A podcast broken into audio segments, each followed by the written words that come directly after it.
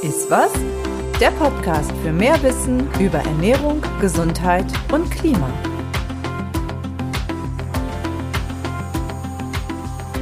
Hallo, ich begrüße euch zu einer weiteren Folge von Iswas, dem Podcast der Agrarkoordination.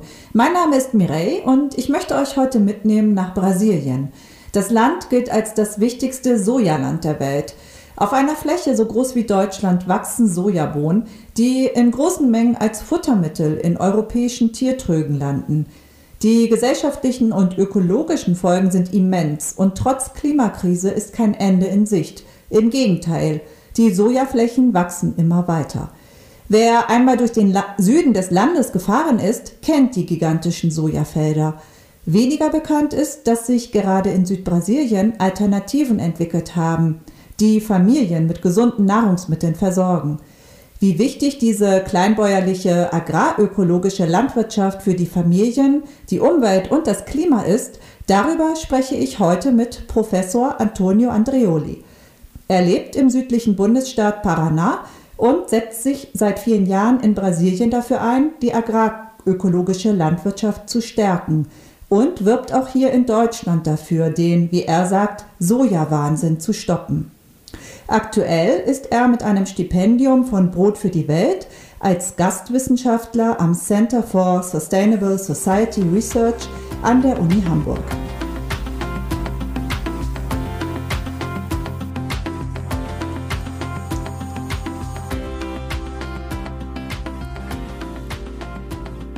Antonio, herzlich willkommen. Ich freue mich sehr, dass du heute ähm, hier bist und das Gespräch mit mir machst. Du kommst aus der Region im Süden Brasiliens, wo gigantische Sojafelder die Landschaft prägen. Und dich beschäftigen seit vielen Jahren vor allem die sozialen und Umweltauswirkungen. Was macht den Anbau dieser Pflanze denn so gefährlich? Ja, die Pflanze an sich ist gar nicht gefährlich. Im Gegenteil, sie ist eine wunderbare Pflanze die nach meiner Ansicht viel mehr für die Ernährung genutzt werden könnte. Ist eigentlich eine Pflanze mit dem größten Anteil an Eiweiß. Man kann da bis zu 55% Eiweiß haben. Das gibt es nirgendwo anders. Das Problem ist aber die Art und Weise, wie sie bei uns angebaut wird. Also in der Form einer Monokultur für den Agrarexport, meistens nach China, aber auch nach Europa und sie dient zu 90 Prozent als Futtermittel für die Massentierhaltung und als Öl für die Biodieselproduktion. Da ist auch der Einsatz von Gentechnik und sehr viele Pestiziden, die damit zusammenhängen, ein großes Problem.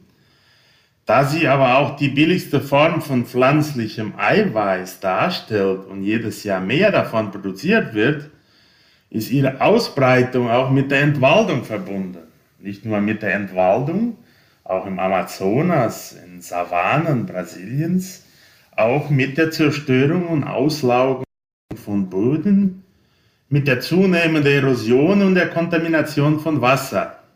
Auch mit Sklavenarbeit und Kinderarbeit ist sie verbunden. Also in der Form, wie sie größtenteils produziert wird, hat sie Umweltzerstörungen und Menschenrechtsverletzungen verursacht. Das ist das Gefährliche das Gefährliche daran. Es geht immer weiter mit dem Sojaanbau und nicht selten werden kleinbäuerliche Familien von ihrem Land vertrieben oder haben gar keinen Zugang zu Land oder Saatgut. Kannst du uns äh, bitte die Situation in den Sojaanbaugebieten nochmal näher beschreiben? Ja, da immer mehr Land für die Ausweitung der Sojamonokultur gebraucht wird, nehmen dann auch dadurch die Landkonflikte zu. Das Land, das ja ursprünglich als Urwald war oder als Savanne, wie ich vorher sagte, oder als geschützte Naturreservate sogar eingestuft war oder als Lebensgrundlage von indigenen Völkern und Kleinbauern diente, dieses Land, das wird dann zunehmend zur Sojamonokultur genutzt. Und die Völker, die Jahrhund ja, über Jahrhunderte lang von dem Land lebten und Nahrungsmittel für ihre Familie produzierten, die werden einfach vertrieben. Die Zunahme der Sojamonokultur verhindert dann auch eine massive und qualifizierte Agrarreform in Brasilien, die sehr wichtig wäre, um die kleinbäuerliche Familienlandwirtschaft zu stärken, denn die ist ja für 70 oder mehr als 70 Prozent der Produktion von Nahrungsmitteln in Brasilien zuständig. Und dann nochmal durch die Einführung der Agrogentechnik in der Sojaproduktion, das begann ja schon 2001, 2002, offiziell 2005, dann wurde die Situation nur noch schlimmer, denn um weiter bestehen zu können, erhöht sich, erhöht sich auch der Druck auf die Erweiterung der Produktion, weil die zunehmenden Produktionskosten gedeckt werden müssen. Und selbst die Kleinbauern, die bis vor kurzer Zeit auch noch Soja produzierten, die konnten aufgrund der zunehmenden Preise von Betriebsmitteln wie Saatgut und Düngemittel und andererseits die sinkenden Preise der Soja auf dem Weltmarkt nicht mehr standhalten. Sie wurden auch zunehmend ärmer und verschuldet. Zusammengefasst können wir sagen, dass die zunehmende Landkonzentration, die dadurch entsteht, zu mehr Landflucht führt, zu mehr Ungleichheit, zu mehr Armut und nicht zuletzt auch zu mehr Hunger auf dem Land. Genau da, wo Nahrungsmittel produziert werden sollen. Du hast es gerade schon beschrieben und ähm, wir haben ja gerade auch zahlreiche Krisen, die sich alle äh, zuspitzen. Da ist auf der einen Seite die Klimakrise, äh, trotzdem werden äh, weitere Gebiete im Amazonas oder auch im Cerrado, im Savannenwald äh, gerodet und weiter dieser Sojaanbau vorangetrieben. Ähm, das ist überhaupt nicht nachhaltig und gefährdet auch die Ernährungssicherung. Wir sehen auch gerade, wie gefährlich das ist, wenn Länder sich auch abhängig machen von Nahrungsmittelimporten, vor allem jetzt, wo die Preise auf dem Weltmarkt zu hoch sind. Also angesichts dieser ganzen Krisen, die wir haben, braucht es ja Alternativen in der Landwirtschaft und Nahrungsproduktion weltweit. Agrarökologie, ähm, darüber wollen wir ja heute auch sprechen, kann für all diese Herausforderungen eine bedeutende Rolle spielen. Kannst du uns bitte einmal erklären, was ist denn überhaupt Agrarökologie? Ja, für mich ist die Agrarökologie im Grunde die systematische Anwendung von ökologischen Wissen oder Kenntnissen im Bereich der Landwirtschaft. Es ist auch eine Produktionsform, die vom Potenzial einer Landwirtschaft ausgeht auf die Erhaltung der natürlichen Ressourcen und die rationelle Anwendung, Anwendung traditionellen lokalen Wissen des Bauern oder der Bauern gründet. Sie ist aufgrund der Komplexität ihres Ansatzes dann vom Anfang an auch durch ein interdisziplinäres Vorgehen gekennzeichnet. Denn die Bauern sehen ja immer noch das landwirtschaftliche System oder Ökosystem als Ganze. Und so werden Ideen und Methoden aus verschiedenen Bereichen und Wissenschaftszweigen assimiliert und in ihre Entwicklung eingebaut, die sie bis heute beeinflussen. Man kann auch sagen, dass dabei eine gesamte Analyse der Agrarökosystemen vorgesehen ist, in der die Untersuchung der Mineralienzyklen und biologischen Prozesse oder die, Stoff, die Stoffstromanalyse und die Analyse der sozioökonomischen Verhältnisse auch in einem Zusammenhang gebracht werden müssen. Sie ist dann gleichzeitig Wissenschaft, eine Bewegung, aber auch eine bäuerliche Praxis. So ist sie auch entstanden. Ne? Und die Optimierung eines Agrarökosystems ist also die Priorität der Agrarökologie und nicht die Maximierung einer einzelnen Komponente, wie bei der Monokultur der Fall ist. Das Ziel der Agrarökologie Ökologie ist eigentlich dann die Entwicklung einer Landwirtschaft, die gleichzeitig umweltfreundlich, produktiv und lohnend sein soll. Und wie gesagt, durch interdisziplinäre Forschungen in direkter Interaktion mit den lokalen und empirischen Kenntnissen der Bauern sollen dann Methoden entwickelt und eingesetzt werden, die die Abhängigkeit von den externen Inputs oder Betriebsmitteln, wie wir sie nennen, und deren Auswirkungen auf die Umwelt verringern, sodass die Bauern und ihre Gemeinde nachhaltiger bestehen können. Das ist jetzt auch inzwischen weltweit anerkannt worden als Konzept und sogar die FAO und viele Regierungen der Welt setzen sich dafür ein, weil sie sehen ja auch, dass es die einzige Möglichkeit ist, zukünftig nachhaltig gesünder Nahrungsmittel zu produzieren. Im Süden Brasiliens, ähm, wo du ja auch herkommst, ähm, da ist ja so eine agrarökologische Bewegung entstanden, ähm, genau da, wo ja auch die Sojafelder sind. Wie kam es denn dort zu dieser Bewegung und wie leben die Familien ähm, dort mit Agrarökologie? Ja, die Agrarökologie ist auch dort als eine Reaktion auf die negativen Auswirkungen der Umsetzung dieser sogenannten Modernisierungstheorien oder wie wir sie früher genannt haben, die grüne Revolution, äh, besonders in den ärmsten Ländern zu verstehen, obwohl ich diese grüne Revolution weder als Revolution noch als grün sehen kann. Und deshalb hat die Agrarökologie auch eine starke politische Komponente, weil sie aus dieser Reaktion entstanden ist. Und wie vorher gesagt, indem sie auch bezüglich der Senkung von Input und der Bewahrung natürlicher äh, Produktionsgrundlagen ökonomisch stabilisierend bei den Kleinbäuerinnen wirken kann und auch auf die Reduzierung technischer Abhängigkeit zielt.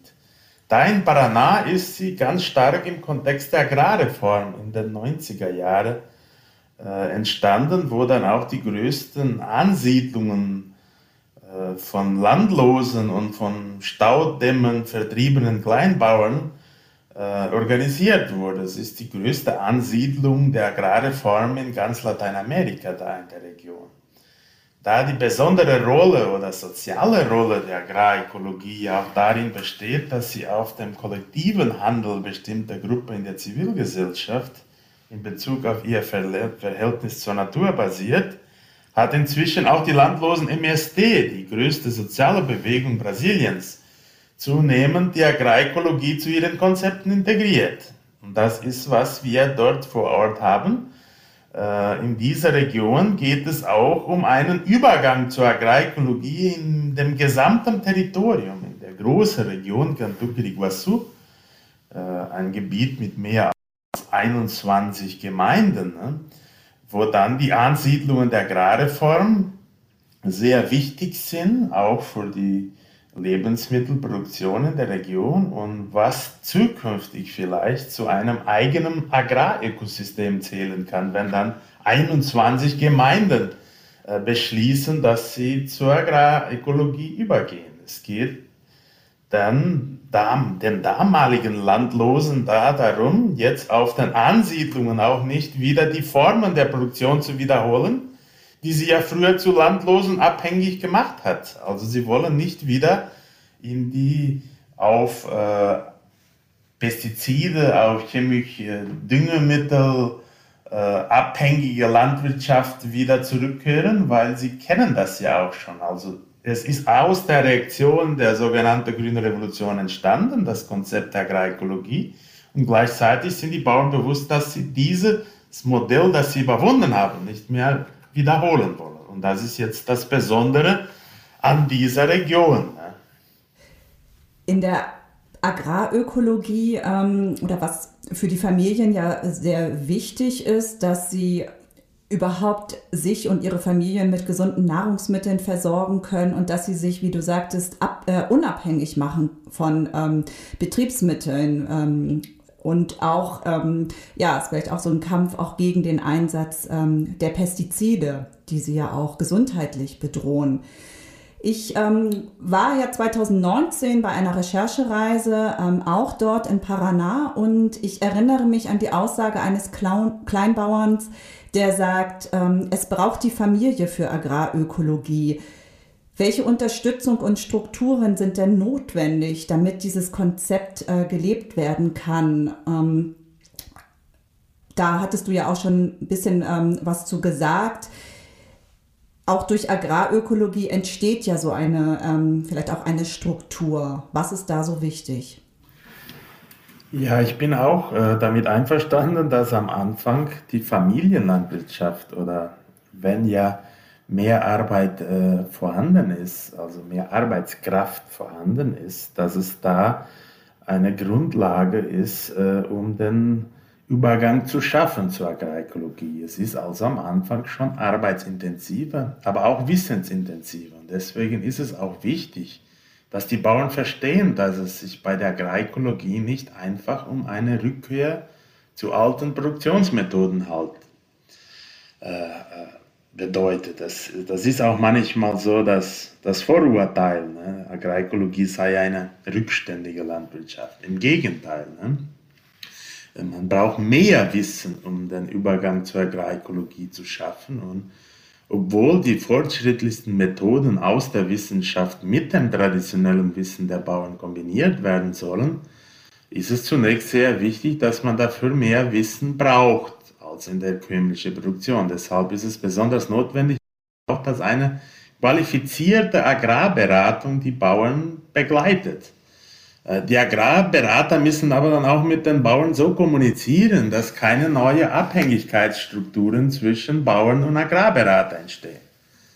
Der Tausch an Wissen unter den Bauern selbst ist auch von besonderer Bedeutung, denn die erleben es ja, wie sie mit den Problemen vor Ort umgehen. Und die Versuche auf den Betrieben sind deshalb ja kontextbezogen und auch für alle verständlich und sie stärken die Autonomie der Produzenten. Eine Produktion mit mehr Wissen, die dann auch naturschonend wirken kann, um gesündere Nahrungsmittel zu erzeugen, muss dafür belohnt werden. Also die Arbeit muss ja bezahlt werden.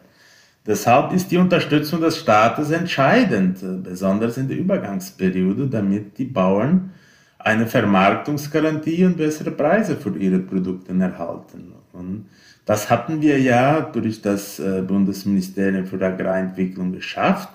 Und wir haben äh, durch zwölf Jahre gesehen, dass mit der Zeit es sichtbar wurde, also mittelfristig hatten wir gesehen, dass dadurch auch die Beschwerlichkeit, die Beschwerlichkeit der Arbeit in der Landwirtschaft reduziert werden konnte. Also mit mehr naturaangepasstem Wissen kann man dann auch die Beschwerlichkeit der Arbeit reduzieren äh, und die Betriebskosten sinken dann auch und andererseits können die Erträge stabiler zunehmen. Du sagst, dass ähm, ja vor allen Dingen auch äh, Wissen oder auch der Austausch von Wissen ähm, ja ganz wichtig ist bei der Agrarökologie. Du warst ähm, ja 2009 auch an der Gründung einer Universität beteiligt, ähm, eine Hochschule, die auf Nachhaltigkeit und Agrarökologie spezialisiert ist. Was macht denn diese Uni so besonders? Es ist die erste brasilianische Bundesuniversität mit einem Campus auf einer Ansiedlung der Landlosenbewegung. Vielleicht ist sie in dieser Form auch die einzige staatliche Universität der Welt, die aus dem Kampf der sozialen Bewegungen wie Via Campesina, äh, der weltweit bekannt ist als Dachverband der Kleinbauern, auf dem Land entstanden ist. Sie ist aus äh, über mehr als äh, 40 Jahren Kampf der sozialen Bewegungen äh, von einer Regierung aufgenommen als Forderung, die sie dann 2009 tatsächlich äh, initiiert hat. Die Bauernorganisationen, die sind aber nicht nur bei der Gründung entscheidend gewesen, sondern sie sind auch bei dem Aufbau und in den wichtigsten Entscheidungsinstanzen der Universität beteiligt. Sogar im Universitätsrat oder wie man es in Europa sagt, im Senat ne, der Universität, da sind auch die Bauernorganisationen drin. Und sie sind sogar bei der Wahl zum Präsidenten, zum Vizepräsidenten und zu den Direktoren der Campi äh, beteiligt. Sie ist in der Region entstanden, diese Universität ist in dieser Region entstanden, die auch mit den größten kleinbäuerlichen Landwirtschaft äh, immer noch äh, lebt und ihre Studierenden sind meistens die Töchter und Söhne der Bauern aus der eigenen Region. Es kommt noch hinzu, dass die großen Schwerpunkte der Lehre, der Forschung und der Weiterbildung Themen wie Agrarökologie, Ernährungssouveränität, erneuerbare Energien, Solidarwirtschaft, öffentliches Gesundheitswesen und ländliche Bildung, also die Bildung von Lehrerinnen und Lehrern für die Landschulen, äh, auch mit der Beteiligung der Bauern entschieden wurden, diese großen Themen, und auch umgesetzt werden. So kann die Universität äh, die Bauern vor Ort bei der Wissensentwicklung unterstützen oder diese besondere Agrarberatung, die ich vorher sagte, die ja keine Abhängigkeit zwischen Bauern und Agrarberater schaffen soll, sondern die Bauern in ihrer eigenen Autonomie stärkt. Und selbst bei der Ausbildung von Kraft, von Fachkräften, ne, die sie die vor Ort unterstützen können, äh, ist das entscheidend, dass man da eine Universität hat. Man könnte es auch zusammengefasst sagen, es ist die erste staatliche Bauernuniversität der Welt. Aktuell ist die agrarökologische Bewegung ja sehr unter Druck geraten und äh, es gibt eigentlich fast keine Unterstützung mehr. Der noch amtierende Präsident Jair Bolsonaro tut ähm, ja, ja alles dafür, die Großgrundbesitzer zu stärken und der Anbau von Soja oder auch die Rinderhaltung wird massiv ausgebaut. Jetzt sind ähm, in diesem Jahr noch Wahlen in Brasilien. Ein neuer Präsident wird gewählt. Welche Entwicklungschancen siehst du denn für Brasilien und für die agrarökologische Bewegung?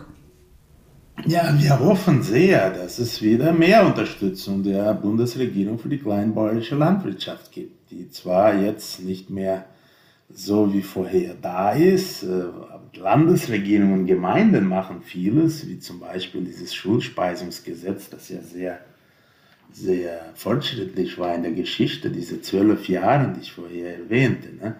Und wir hoffen insbesondere, dass dieses Ministerium für Agrarentwicklung, das ja inzwischen abgeschafft wurde und in das Landwirtschaftsministerium integriert wurde, ne? und wie du sagst, äh, derzeit von den Großgrundbesitzern des Landes ausschließlich zugunsten der Agrarexporten geführt wird, dass dieses Ministerium wieder eine, eine Funktion hat, dass man die kleinbäuerliche Landwirtschaft als Priorität für die Nahrungsmittelproduktion des Landes sieht. Und besonders wichtig wären vielleicht auch bilateralen Verhandlungen einer neuen brasilianischen Regierung mit Regierungen wie die in Deutschland. Vielleicht auch um Kompetenzzentren für Kleinbauern aufzubauen, nach dem Vorbild der Wissenszentren zur Förderung der Agrarekologie, wie die deutsche Bundesregierung es derzeit in Afrika und in Indien aufbaut. Äh, es kann mit der Umweltzerstörung in Brasilien nicht mehr so weitergehen. Das ist ja katastrophal, was wir da sehen, was in den letzten Jahren oder immer noch weiter jetzt stattfindet, besonders die Zerstörung im Amazonas und in den Savannen Cerrado. Ne? Also das muss sich äh, unbedingt ändern. Ne? Und ich sage auch schon mal, äh, die Kleinbauern und indigenen Völker sind ja die, die am meisten von der derzeitigen Agrarpolitik Brasiliens betroffen werden. Sie werden teilweise vertrieben, sie werden verfolgt, äh, sie sind nicht mehr in der Lage, sich selbst zu ernähren. Äh, und andererseits haben wir so wichtige Erfahrungen vor wenigen Jahren durchgemacht, die ja zeigen, dass es möglich ist, dies zu verändern. Wir waren ja seit 2014 aus der Hungerkarte und haben derzeit jetzt seit 2018 wieder viele Menschen, die an Hunger leiden. Es sind derzeit 33 Millionen Menschen, also 15 Prozent der Bevölkerung Brasiliens leidet an Hunger. Und die meisten davon leben auf dem Land, gerade wo sie nicht mehr selbst in der Lage sind, sich selbst zu ernähren. Äh, wir wünschen uns sehr, dass sich ab dem nächsten Jahr es, wieder, äh, es sich wieder ändert, dass eine neue Regierung mit einem umweltfreundlicheren Programm an die Macht kommt und aus der Geschichte lernt damit wir unsere wichtigen Naturressourcen nicht einfach weiter verschwenden oder zerstören und das Potenzial des Landes zur umweltfreundlichen und gesunden Lebensmittelproduktion nutzt. Mhm. Brasilien hatte da ja diese Vorreiterrolle im, ähm, ja, im Bereich Agrarökologie. Du hattest dieses äh, brasilianische Schulspeisungsgesetz ähm, genannt. Ähm, da wurden ja ein bestimmter Anteil ähm, von Produkten ähm, ja, aus der familiengeführten Landwirtschaft ähm, an, für Schulen abgenommen. Also die Schulen wurden ähm, dann beliefert mit gesunden ähm, Nahrungsmitteln aus der Region. Ähm, wenn wir auf die ja, Landwirtschaft oder Nahrungsproduktion schauen, dann ist es ja eine globale äh, Produktion und Jetzt möchte ich nochmal mit dir auch auf äh, Europa schauen oder auch auf Deutschland. Ähm, für die meisten der in Deutschland geschlachteten Tiere ist Soja ja zentraler Bestandteil des Futters, vor allem für Schweine und Geflügel.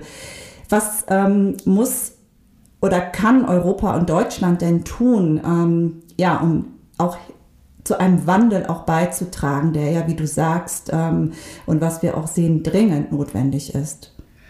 Eine Veränderung der internationalen Agrarpolitik zugunsten einer regionalen Landwirtschaft, also eine Abkehr von der Agrarglobalisierung, äh, könnte schon mal eine Lösung weltweit sein. Die Erhaltung der bäuerlichen Landwirtschaft ist äh, weltweit äh, mit gesunden Boden verbunden oder es schützt ja auch das Klima und ist die beste Maßnahme für eine zukunftsfähige Lebensmittelproduktion gleichzeitig für den Umweltschutz und einen gerechten Welthandel.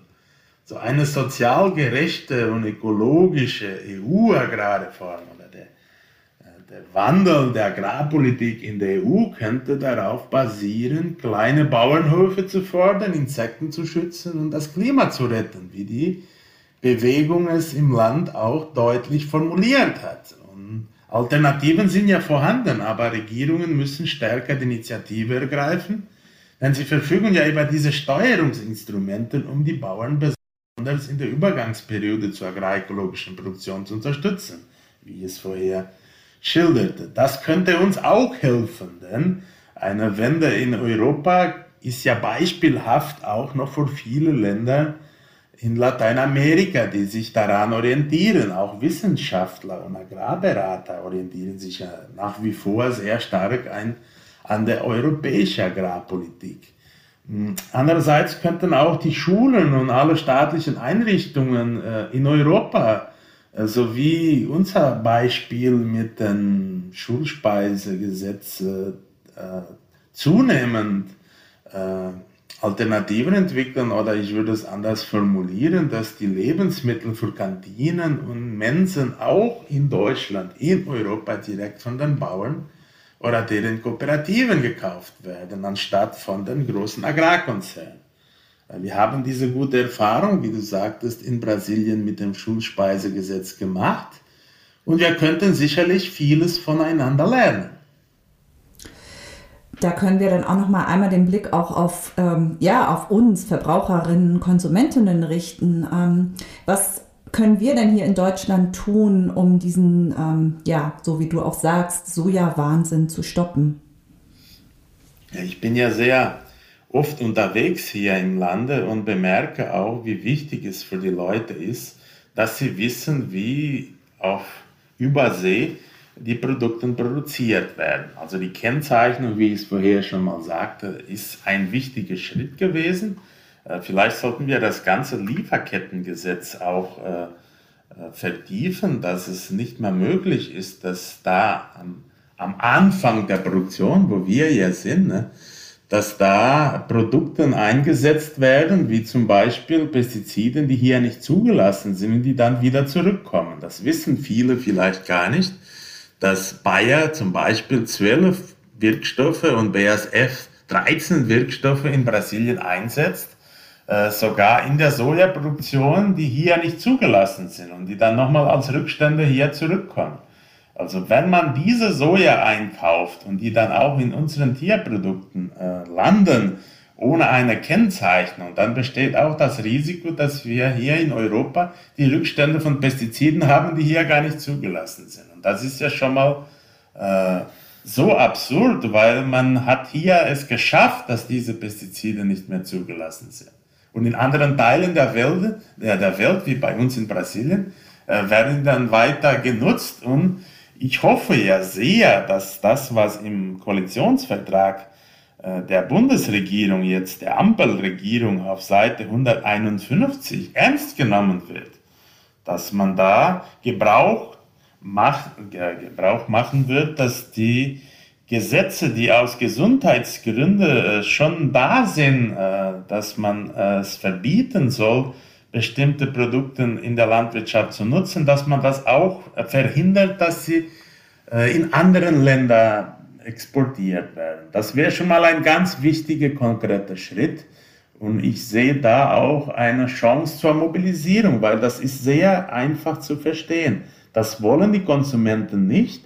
Und leider landet das dann über dieses Schlupfloch, über die Hintertier, über die Soja in unsere äh, Tierproduktion. Und das ist vielleicht ganz wichtig, dass die Leute das auch zunehmend wissen und sich dagegen mobilisieren.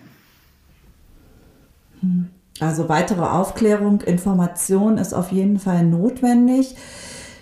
Zum Schluss unseres Gesprächs würde ich gern von dir noch mal in einem Satz hören. Wie ist deine Vision für eine ernährungs- und klimagerechte Zukunft? Ja, ich wünsche mir eine lokale und regionale Landwirtschaft, die auf die Naturressourcen und alle Lebenswesen so achtet, dass es möglich ist, friedlich, nachhaltig, gesund und genug für alle gutes und wahres Essen zu produzieren. Gut, Antonio, vielen Dank für das Gespräch. Ein ähm, ja, sehr, sehr gutes Schlusswort und ähm, ja, ich fand das Gespräch sehr spannend mit dir. Vielen Dank, dass du heute dabei warst. Ich bedanke mich und stehe weiter zur Verfügung. Wenn ihr mehr über die agrarökologische Bewegung in Südbrasilien erfahren möchtet, dann schaut euch gern unsere Reportage Land ist unser Leben an. Und das Interview mit Antonio Andrioli erscheint zudem in unserer Zeitung Agrarinfo. Beides findet ihr auf unserer Internetseite unter www.agrarkoordination.de. Ich freue mich, wenn ihr unseren Podcast weiterfolgt, abonniert ihn gerne und schreibt uns, wenn ihr habt, eure Kommentare an podcast.agrarkoordination.de. Im November geht es dann weiter. Schaltet also gerne wieder ein, wenn es heißt, ist was.